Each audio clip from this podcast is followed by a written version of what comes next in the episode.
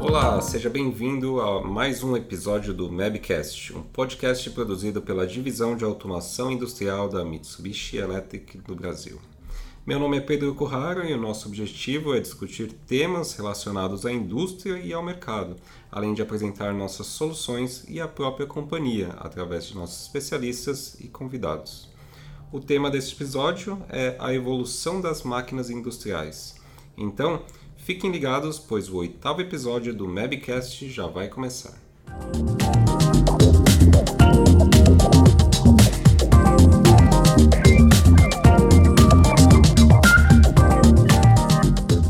Para falar sobre a evolução das máquinas e equipamentos industriais nas últimas décadas, convidamos o nosso coordenador do canal OEM, Braulio Molinari.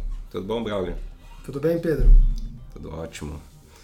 É, antes de mais nada, gostaria que você descrevesse qual o papel dos OEMs, né, também conhecido como fabricante de máquinas, e qual o perfil dessas empresas e também dos profissionais. Os fabricantes de máquina, eles formam praticamente a base da indústria. Todos os setores industriais têm a necessidade ou potencial de mecanizar e automatizar, seja o seu processo como um todo ou às vezes alguma parte do processo, né? E cabe justamente aos fabricantes de máquina desenvolver os, as máquinas, os equipamentos e os dispositivos para atender essa demanda que, o, que as indústrias é, solicitam. Talvez sendo um pouco mais básico, né, a função do fabricante de máquina seja transformar um processo produtivo manual, muitas vezes artesanal, num processo totalmente automatizado. Né? E com essa automatização você ganha escala, né, produtividade, mas também a é, padronização do produto, aquele produto é sempre da mesma forma, se for um alimento vai ser com o mesmo gosto, né, a mesma embalagem, qualidade vai ser a mesma, e claro, com esse ganho de escala e todas essas outras vantagens, obviamente você tem uma redução no custo daquele produto. O perfil do OEM, né, do fabricante de máquina, ele tem que ser bastante consultivo e bastante técnico, né, e um técnico multidisciplinar. Conhecer a parte elétrica, a parte mecânica, a parte hidráulica, e consultivo para entender aquilo que, o, que a indústria, né, que o seu cliente está propondo, para que ele possa, juntamente com essas bases de conhecimento, entregar a solução da melhor maneira possível, né, para que no final das contas o resultado que o cliente espera ele seja, ele seja atingido. Sem dúvida, eles têm que ter conhecimento em todas as áreas, né? Aliás, uma máquina tem parte elétrica, mecânica, automação e tudo mais. E baseado na sua experiência de mercado, qual foi o ponto de virada né, onde as máquinas passaram a embutir cada vez mais recursos, né, tecnologia, e em que momento se tornou mais acessível também para a indústria? É, o aumento do uso da tecnologia embarcada nas máquinas, né, ele vem acompanhando justamente a evolução da tecnologia. Então, quanto mais a tecnologia ela se desenvolve, menor o custo dela, né, e mais atrativa ela se torna. De qualquer forma, eu divido basicamente em dois pontos, né, é, a evolução dos equipamentos, né, dos dispositivos que são utilizados. Cada dispositivo está cada vez com mais tecnologia, mais funções embarcadas, e hoje um mesmo dispositivo ele pode realizar funções de um, dois ou três dispositivos que eram necessários no passado. Por exemplo, um inversor com uma inteligência incorporada, né, uma automação incorporada, ele pode fazer parte do controle ou parte do processamento que antes era ficava no PLC. Então isso otimiza muito a solução do fabricante de máquina. Uma outra vertente é a evolução das redes de comunicação industrial, ou seja, que conectam esses dispositivos. Então lá no passado, quando surgiram redes bastante simples, com uma velocidade bastante baixa, um meio físico simples, um RS485, por exemplo. Agora, cada vez mais, as redes evoluíram. Né? Você tem redes altamente com uma velocidade muito alta, um tráfego de dados bastante pesado, né? elas conseguem ter essa, essa dinâmica. Então, onde antes era baseada no meio físico simples, hoje você tem, por exemplo, uma rede de comunicação baseada em Ethernet. E chegando até, vamos dizer, o estado da arte da, das redes industriais hoje, que é a TSN né? uma rede bastante completa que interliga várias camadas e vários dispositivos. Né? E claro, é, a rede ela possibilita justamente a interligação desses equipamentos dentro da máquina. E ela não está apenas nos dispositivos de controle. Então você tem essa rede, é, essa, possibilidade de comunicação também chegando a níveis cada vez mais baixos do chão de fábrica dentro de, de, um, de uma máquina, por exemplo. Então você tem até hoje em dia, nos equipamentos mais simples, né, dispositivos mais simples, como sensores e atuadores, eles hoje em dia já conversam em rede com algum tipo de protocolo. Né? Então, toda essa evolução de tanto dos produtos, né, que estão cada vez mais inteligentes, quanto a interligação entre eles, obviamente isso traz uma redução de custos e um aumento bastante significativo da, da, da performance da máquina ou do sistema. É, com o advento da, da indústria 4.0, realmente comunicação hoje é um item básico, né, que praticamente todos os equipamentos têm. E outro ponto que você comentou também, os equipamentos que trazem mais recursos, né? Então você descentralizar a sua automação para que até mesmo se numa falha da, da comunicação, o equipamento possa continuar produzindo ali, a máquina continue trabalhando sem interferência. E pensando no, no mercado nacional de máquinas e equipamentos, você consegue apontar quais seriam os segmentos que hoje estão mais à frente né, na parte tecnológica? Bom, é difícil falar hoje em dia quais setores estão mais à frente, né? porque a automação ela já está presente em praticamente todos os setores. Né? desde a indústria, que é onde a gente normalmente pensa na automação, até o agronegócio.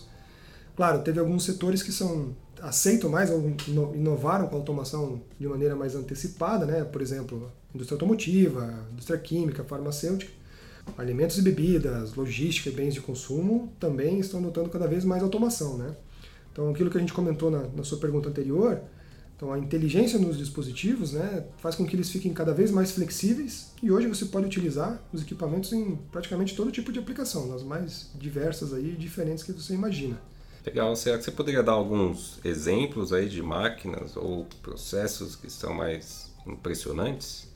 Bom, com meu tempo aí de, de estrada aí, teve, tem vários, vários exemplos que eu posso citar.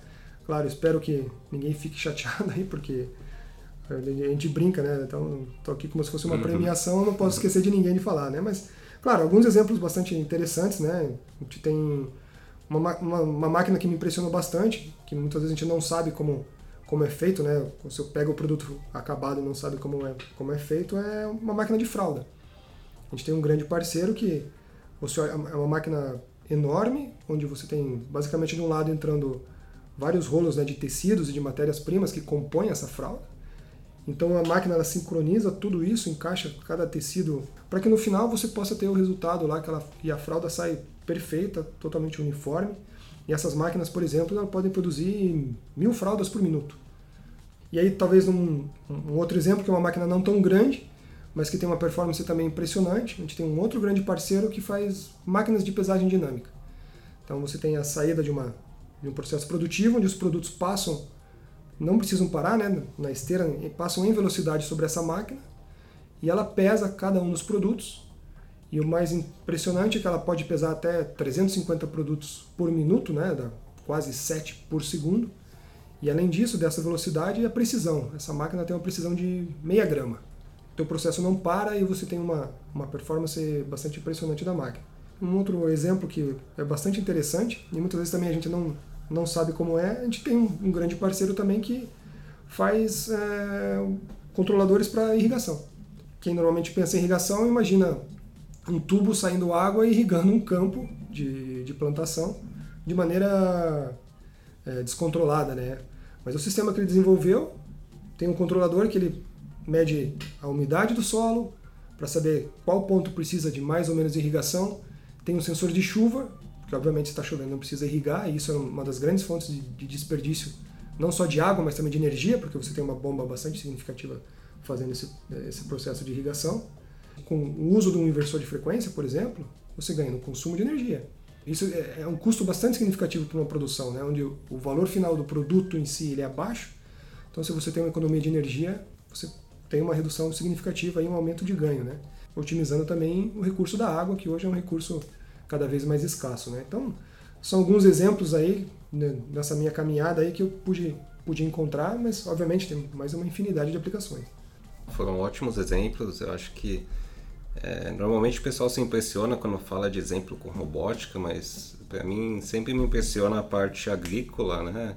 Que a gente no Brasil tem um mercado gigantesco, né? A gente até exporta grandes máquinas disso e pouca gente conhece, né? Então é um negócio legal da gente poder divulgar, né? Que a gente trabalha ativamente nisso.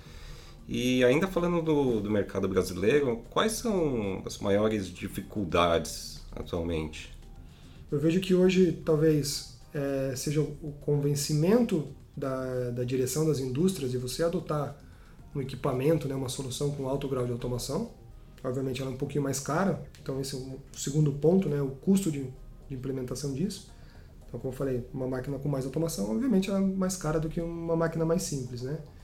Uma outra dificuldade é, claro, a qualificação dos profissionais, né? Seja o profissional que vai operar aquela máquina ou aquele que efetivamente também vai programar, né? construir aquela máquina.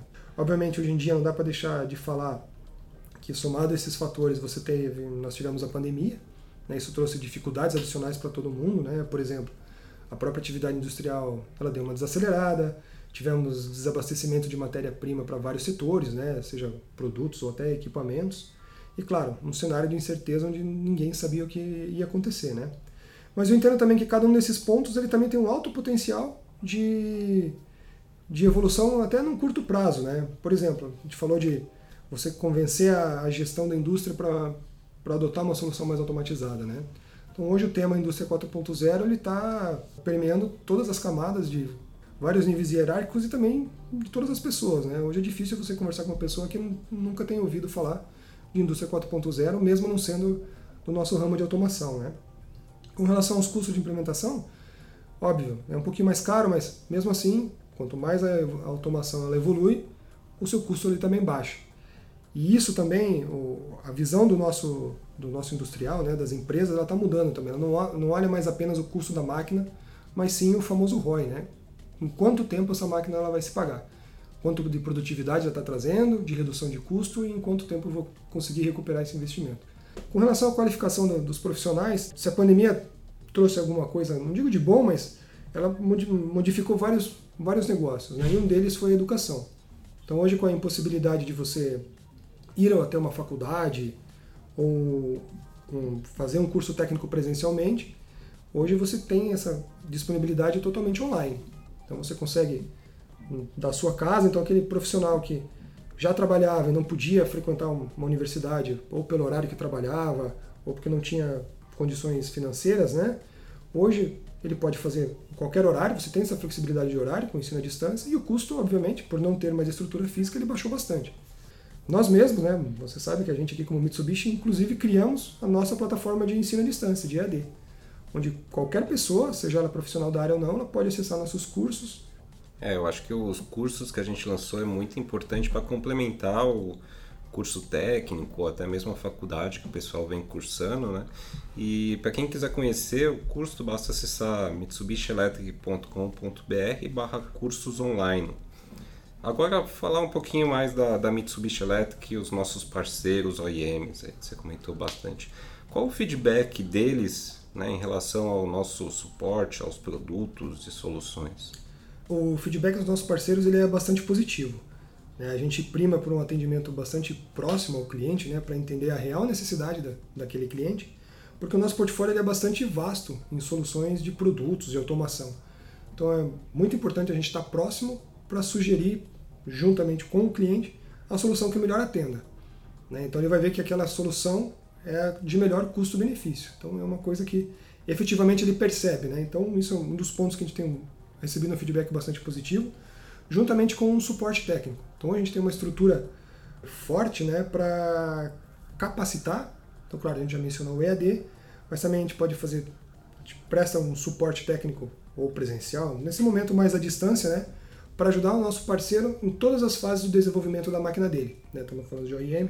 Então, desde o começo até o final, gente tem alguém que vai suportá-lo, capacitá-lo, para que ele possa é, evoluir com o seu projeto e ficar cada vez mais é, independente na forma de operar e até muitas vezes nós já recebemos até novas aplicações de nossos produtos. Então isso é um ponto bastante forte da nossa estrutura também. Não, isso é ótimo saber que eles estão dando um feedback positivo. E para finalizar, quais as suas expectativas para os próximos anos, especialmente aí no, no pós-pandemia? Continuando falando de automação, né, eu acho que a automação é um caminho sem volta e cada vez mais as empresas estão tendo a consciência disso. Então, obviamente, é, cada vez mais as indústrias, né, e consequentemente as máquinas que ali estão, né, pandemia nos mostrou, elas precisaram ser cada vez mais adaptáveis e flexíveis, né? Então, muitas vezes aquela máquina ela tem que fazer mais de uma função ou produzir ou ser utilizada para mais de um tipo de produto. Né? Então, essa flexibilidade e adaptabilidade ela tem que ser bastante presente no futuro, né? Porque está, o que a pandemia também nos mostrou é que aqueles que puderam se ajustar mais rápido, né, ou tiveram mais flexibilidade talvez de redirecionar sua produção, seu negócio, foram aqueles que tiveram melhor desempenho, seja ou para reduzir as suas perdas, né, ou mesmo aumentar os seus ganhos no momento onde a gente teve uma, uma demanda totalmente diferente. Então, como eu falei, a automação é um dos principais fatores que podem dar essa flexibilidade e garantir com que esse cliente no futuro, essa indústria no futuro, ela não sofra tanto, se, tomara que não, né, se houver um, um outro tipo de adversidade como a gente teve. Sem dúvida, é, automação e indústria 4.0 são temas aí que vão estar muito em pauta nos próximos dias, meses e anos, né? Aquele que melhor se adaptar vai mais longe mesmo. Braulio, gostaria de agradecer muito pela sua participação. Muito obrigado aí pela presença. Eu que agradeço. Obrigado, Pedro.